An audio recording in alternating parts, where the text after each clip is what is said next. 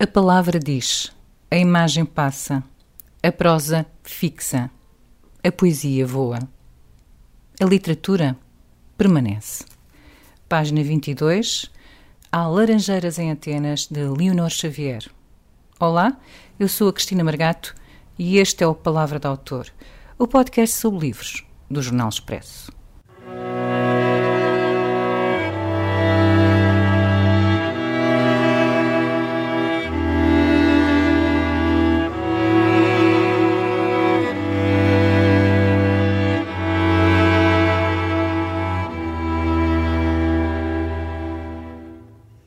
Leonor Xavier, bem-vinda ao Palavra do Autor.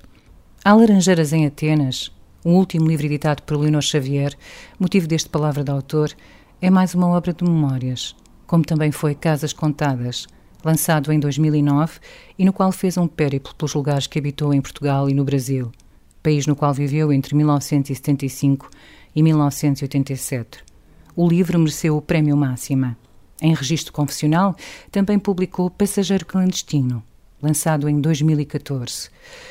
Fala da doença, do cancro, a batalha mais dura da sua vida, mas também uma hipótese de iniciação ou de reiniciação e, sobretudo, como José Tolentino Mendonça escreveu, de peregrinação interior.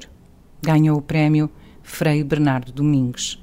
Leonor Xavier é ainda autora dos romances Ponta Aérea, 1983, O Ano da Travessia, 1994, Botafogo, 2010 e de três biografias sobre Maria Barroso, Rui Patrício, Raul Sonado, humorista e companheiro de parte da sua vida. Andarilha Incansável escreveu Uma Viagem das Arábias, diário que percorre os caminhos de Alfonso Albuquerque. Jornalista, escritora, Leonor Xavier nasceu em Lisboa, em 1943. Tem 76 anos. Formou-se em Filologia Românica e tem três filhos. Olá, Leonor. Olá, Cristina. Leonor Xavier, o que é que é para ti escrever? Cada pessoa nasce com um jeito. Há uns que consertam as ruas e que são os calceteiros, há outros que cozinham, há outros que cantam, há outros que dançam. E eh, desde que, desde muito pequena, eu sempre gostei de escrever. Acho que cada pessoa tem uma expressão e a minha expressão é escrita e falada. Por isso é que eu sou jornalista também. Escrever viver é uma palavra a qual recorres muitas vezes. Escreviver é um neologismo inventado pelo David Mourão Ferreira, que foi meu professor justamente de Teoria da Literatura na Faculdade de Letras e, e de quem muitas vezes eu digo que se não tivesse existido na minha vida, talvez eu não tivesse feito aquilo que eu tenho feito ao longo da minha vida. Então o David, que era um devorador de vida era um, uma, era um ser de, de, de sensualidade e de prazer e de cor e de exuberância nesse sentido, eh, falou de escreviver e escreviver de facto é uma palavra acho deliciosa para quem vive e quem escreve a vida como ele fez e como eu vou tentando fazer. No livro há uma parte em que confessas que em pequena nunca te imaginaste como escritora. Eh, é verdade, porque eh, tantas vezes nós ouvimos alguém que publica um primeiro livro e que fala na sua obra, ou alguém que mal chegou à adolescência e já se afirma como escritor, ou alguém que é filho, neto, sobrinho de alguém que é escritor e que diz eu sou escritor como o meu avô, o meu, o meu pai, o meu tio. E, e o ser escritor eh, vai acontecendo ao longo da vida, sendo que é uma palavra eh, superior, austera. Eu, eu não penso em ser escritora no dia a dia dos meus dias, mas de facto, quando reparo, já escrevi muita coisa. Nós, nós vivemos a escrever, nós, os jornalistas, e, e quem escreve, escreve, escreve mesmo, não é? Muitos, muitas linhas, muitas palavras, muitos caracteres por dia. Alguma vez sentiste que o jornalismo, de alguma maneira, era um entrave para escrever ficção? Pelo contrário. Eu estudei na escola francesa, na minha, na minha primeira formação primária, e, e, e, fazíamos dissertações nas quais o onde, o quando, o como e o porquê são fundamentais. E uma das coisas que eu sinto, aliás, às vezes critico eh, textos de jornal que eu leio, fala-se de um determinado acontecimento e não se diz o onde, o quando e a que horas. E as pessoas às vezes ficamos às vezes com água na boca e não chegamos a saber. O jornalismo, pelo contrário, eh, ensinou-me várias coisas. A primeira delas foi o, o espaço e o tempo, o rigor. Eh, desde que eu comecei a escrever em jornal no Rio de Janeiro, que a primeira pergunta que se faz é qual é o espaço? Há uma diferença imensa entre fazermos 2 mil caracteres ou fazermos 20 mil. Eu vejo, assisti a muita coisa muito prolixa e o trabalho que dá a cortar aquilo que está a mais. Outra das coisas que eu aprendi é não abusar dos adjetivos, porque os adjetivos, além de ocuparem espaço, tiram o, o fundamental da palavra, que, que é a palavra-chave de um texto. Eu, eu sinto que o facto de ter estudado letras e o facto de, de ser jornalista e o facto de me interessar por aquilo que acontece, uh, esse todo fez uma mistura daquilo que eu sou e, e, ao longo da vida de criar uma maneira de escrever que eu sinto que, que é, um, é aquilo que se chama estilo, não é? Este livro foi um livro programado ou foi um livro que nasceu de uma, de uma pesquisa nas gavetas, uh, uh, nas memórias? Foi, uh, foi o prazer de escrever, foi um, o sentir que, que há coisas às quais que nós vemos, que ouvimos, às quais assistimos e, e que era capaz de ser divertido ou interessante ou útil, não sei, é tudo uma composição de sensações eh, e que, e que fizesse um livro. Então telefonei à minha editora, que é a Guilhermina Gomes, do, do Círculo Leitores, Temas e Debates, e ela disse-me: escreve, escreve, escreve. Eu comecei a escrever, fiquei, como está contado no livro, sem saber o que é que ia acontecer e depois apareceu-me essa primeira palavra balburdioso, que eu por acaso é engraçado que ouvi agora naquele programa do, do Ricardo Araújo Pereira ele falar a palavra balbúrdia. Eu pensei, é uma palavra tão rara de se usar, mas enfim, a partir do balburdioso e desta situação que me deu o título e que de facto aconteceu em Atenas, eh, comecei, comecei a fazer. Eu nunca Aliás, o, o último texto deste livro, que é minimalista, porque é feito de pedaços e de assuntos completamente diferentes, houve um dia em que eu senti, eu, eu, eu pensava como é que vai acabar, nunca sei quando é que vai acabar. E em, enquanto que o Jorge Martins, citado no livro O Pintor, diz que no primeiro traço já se sabe qual é que é o fim de uma pintura, eu penso que no primeiro traço nunca se sabe. Aliás, havia uma, uma, uma escritora brasileira mineira chamada Raquel Jardim, Uh, e quando eu estava a começar a fazer esse livro que se chama Botafogo, que foi o, o primeiro romance que eu fiz, uh, que é a história de um imigrante no Rio de Janeiro, nos anos 40, eu perguntei, Raquel, como é que se acaba e como é que se começa? Ela dizia, Leonor, Nunca se sabe como é que começa e nunca se sabe como é que acaba. E de facto há uma, há uma intuição interior que nos diz ponto final parágrafo. E assim acaba. Eu gostava que começasses por ler uma primeira passagem. Que dá um bocadinho o tom das coisas também. Eu, além de ter três filhos, tenho quatro netos, eh, adolescentes. E então escrevi aqui um. São três parágrafos, quatro pequenos parágrafos, e dei-lhes um título: Bom é viver. Cada um dos fragmentos tem um título. E este texto é assim: As netas perguntam sobre o amor e o mundo. Os netos perguntam sobre o amor e o mundo. Eu digo que sorte a vossa conversar com a avó sobre o amor e o mundo. Fui na lua de mel a Madrid, ficámos na Grande Via e Madrid já era a cidade grande, a grande viagem. Eu casada, cabeça levantada a encarar o porteiro do hotel, andando por ali adiante até ao elevador de botões dourados, o marido atrás de mim de chave do quarto na mão. Era assim ser-se casada. E eu digo, que sorte a vossa a liberdade de viver, ser adolescente e namorar, poder ir e vir, passar o fim de semana, viajar a Madrid ou a Londres ou a Roma ou a Barcelona com os namorados, dormirem juntos, jantarem sozinhos quando a casa está por vossa conta. Eu nem pensar que tal fosse possível. O cinema era em grupo, as festas eram em grupo, um beijo era quase roubado para não se ver. Andar de mão dada não era costume. O braço a envolver o corpo era sinal de libertinagem. Isto porque eu tive sete anos de namoro com o meu primeiro marido, pai dos meus filhos, e na verdade uh, isto acaba por ser um, um, depoimento de geração que é engraçado dizer. Podíamos, podíamos pensar em liberdade de pensar, ou em liberdade de expressão, ou em liberdade de movimento, ou em liberdade de votar, não é?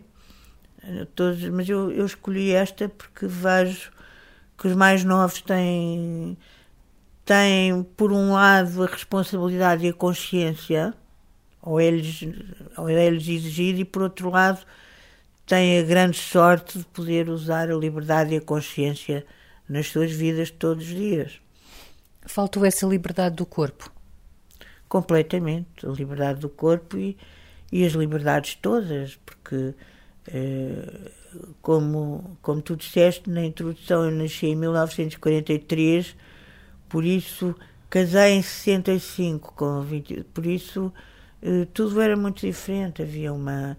Eu era formalmente uma mulher dócil, nós éramos patrulhados pelos pais, pelos amigos, pela família, pelos vizinhos, pelos costumes, pelas eh, os natais eram sempre iguais, as Páscoas, as, as viagens, as férias, nós tínhamos pontos certos. Hoje, eh, a nossa liberdade eh, passou também a condicionar os nossos tempos. o mês de agosto já não é um mês em que não está ninguém, muita gente está em agosto. eu nunca tenho uma maneira muito lógica de me exprimir, porque calculo que as pessoas imaginam ou veem muito mais do que para além das palavras que nós dizemos.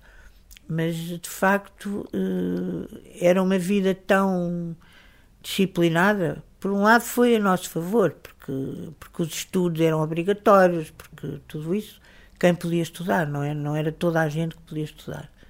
Eu tive essa, essa sorte e tive a sorte, de facto, de ter uma educação muito exigente e muito rigorosa.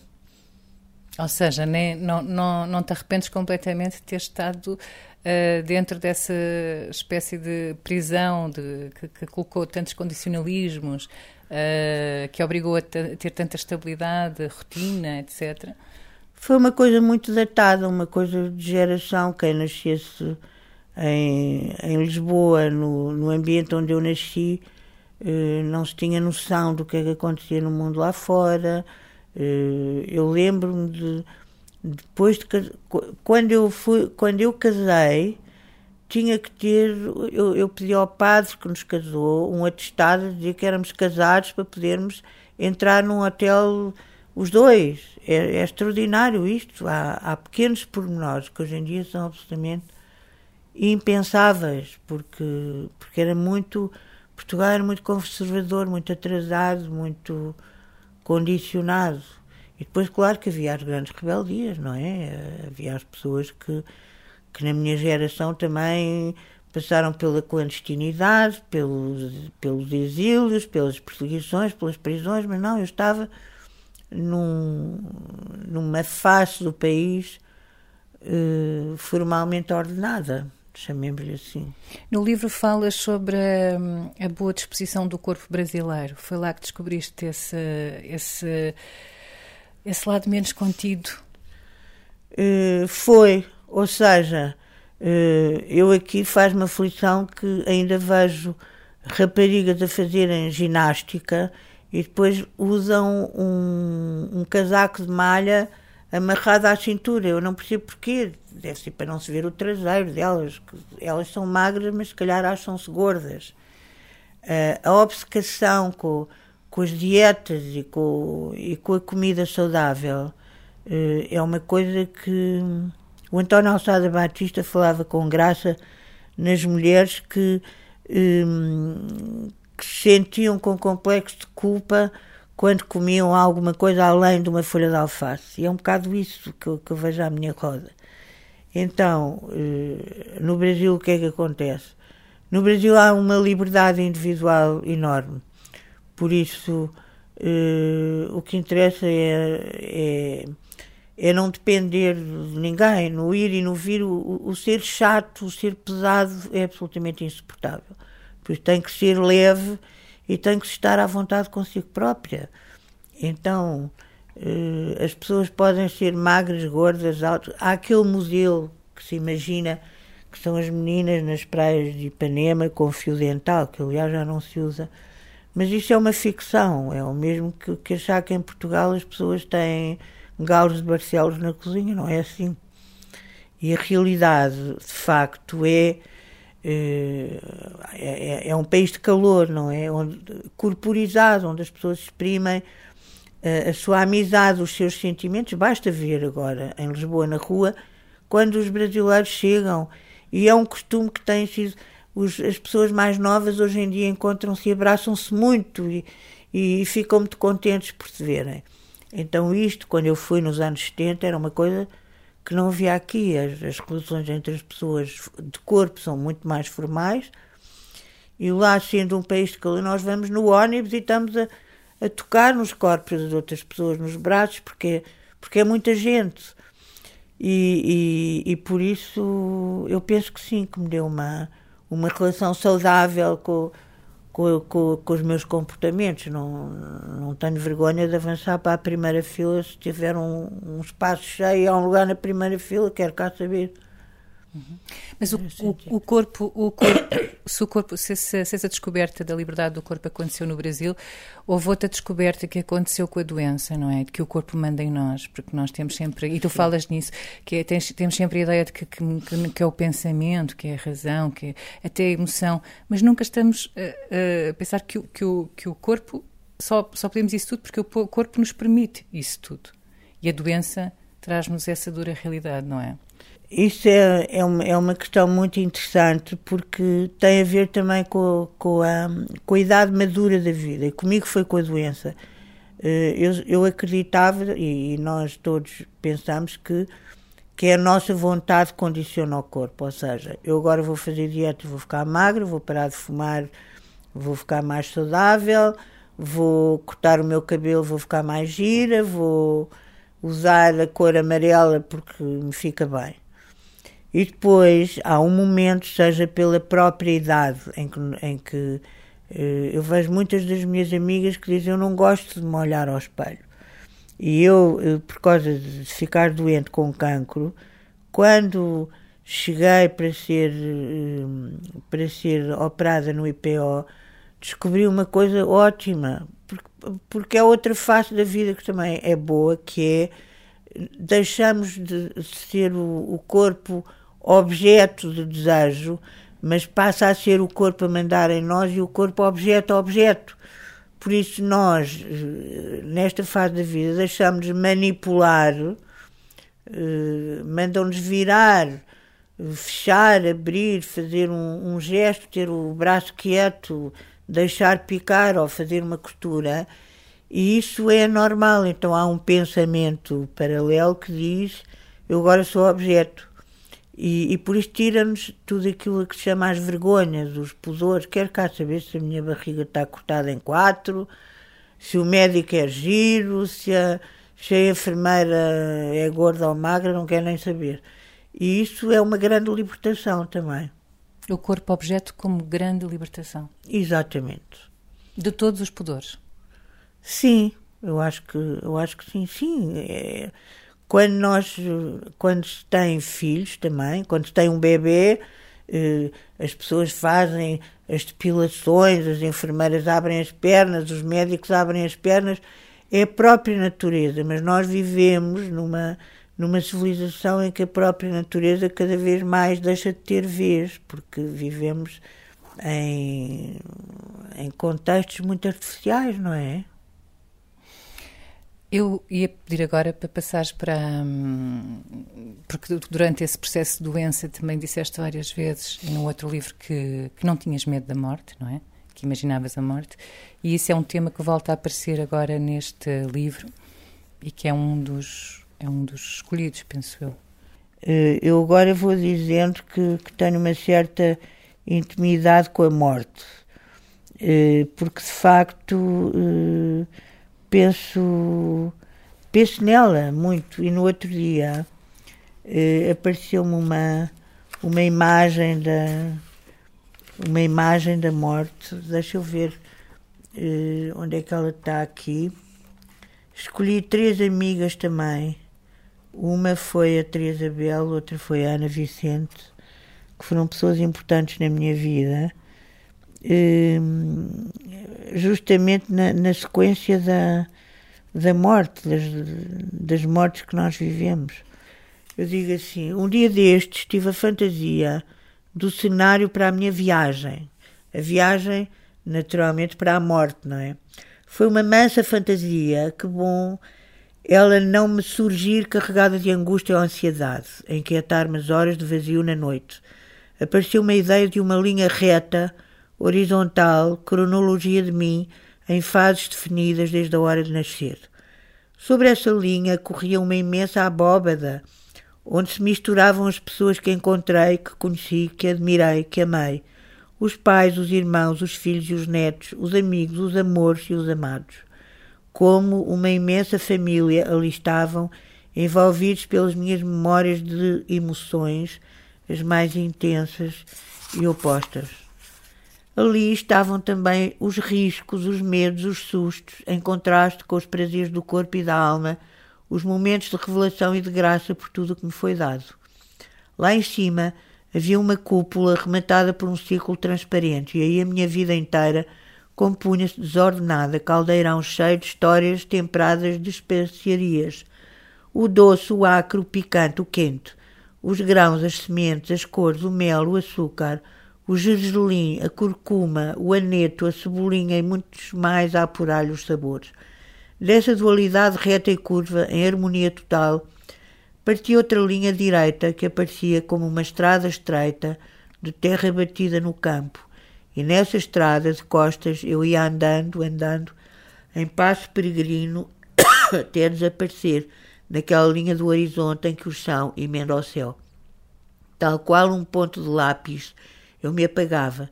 Assim como no filme Tempos Modernos, o Chaplin vai e vai e vai, de mão dada com a rapariga até o The End, que não deixa acabar aquela aventurosa história.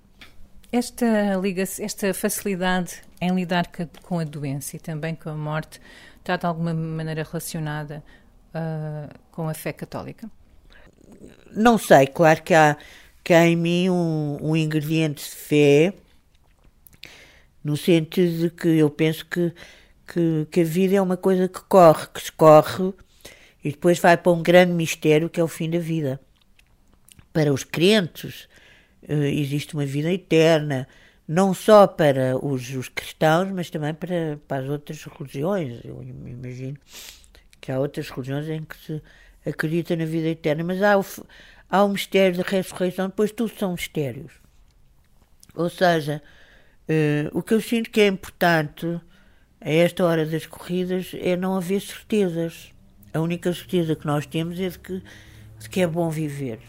Nas, as pessoas como nós, que vivemos numa cidade onde, por enquanto, não há problemas com, com tantas coisas, não vale a pena enunciar as coisas boas e más que nós temos em Portugal. Claro que há as crises, há pobrezas, há todos os problemas que nós vemos à nossa volta, mas também quando se, se pensa no espetáculo do mundo, temos muita sorte. Por isso, para mim, eu inventei uma frase que é o milagre é a vida e o mistério é a morte. E de facto, quando nós colocamos este pensamento numa coisa transcendente, naturalmente que isso ajuda, não é?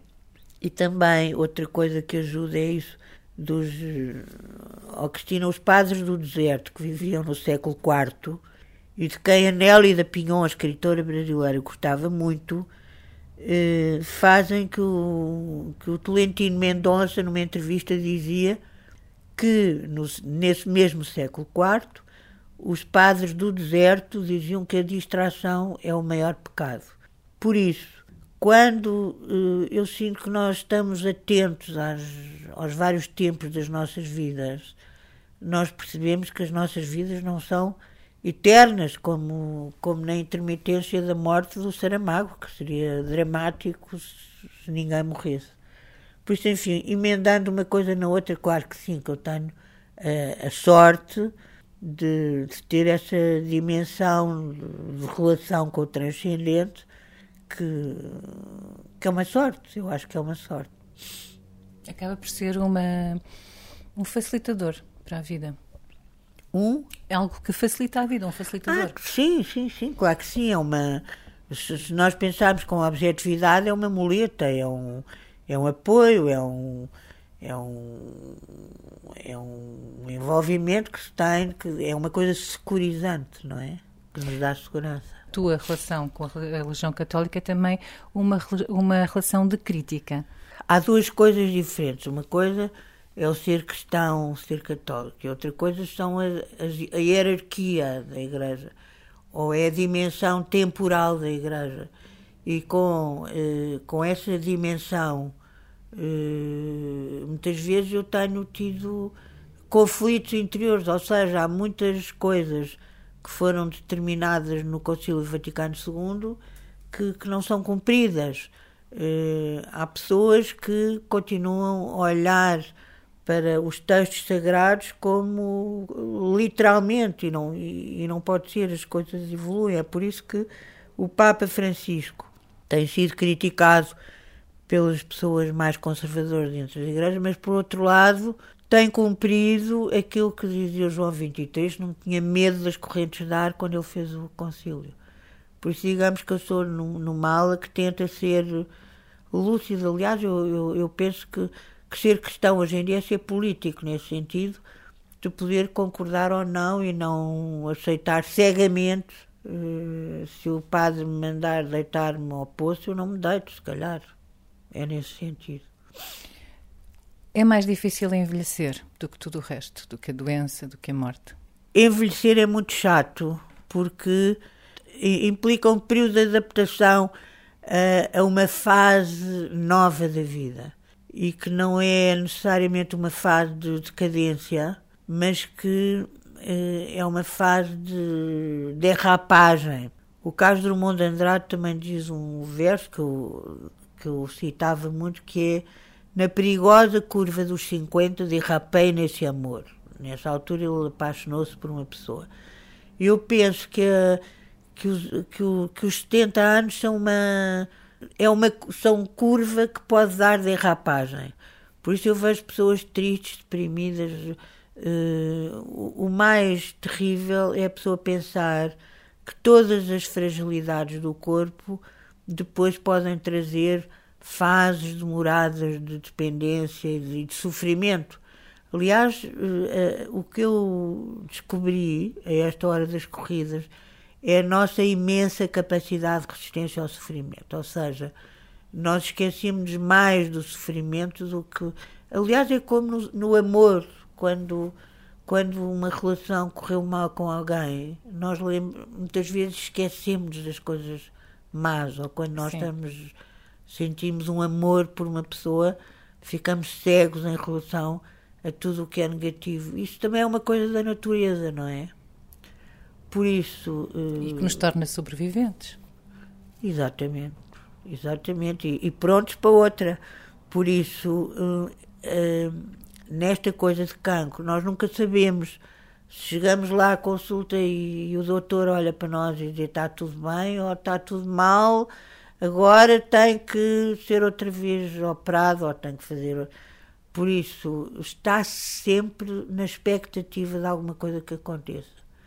E isso é uma viagem muito privada, mas, muito pessoal. Mas não era assim que deveríamos viver? Não sei se deveria ser, porque nós com 30 ou 40 anos não temos a menor noção do que é que é, o, do que é, que é uh, ter 50 anos e ser essa uma fase, fase plena na vida de uma mulher. Ou quando se tem 15 não se, não se sabe o que é que é ter 30. Cada, cada fase de vida, cada década de vida tem o seu tempo e não vale a pena nós nos anteciparmos. Consegues dizer quais foram os teus melhores anos?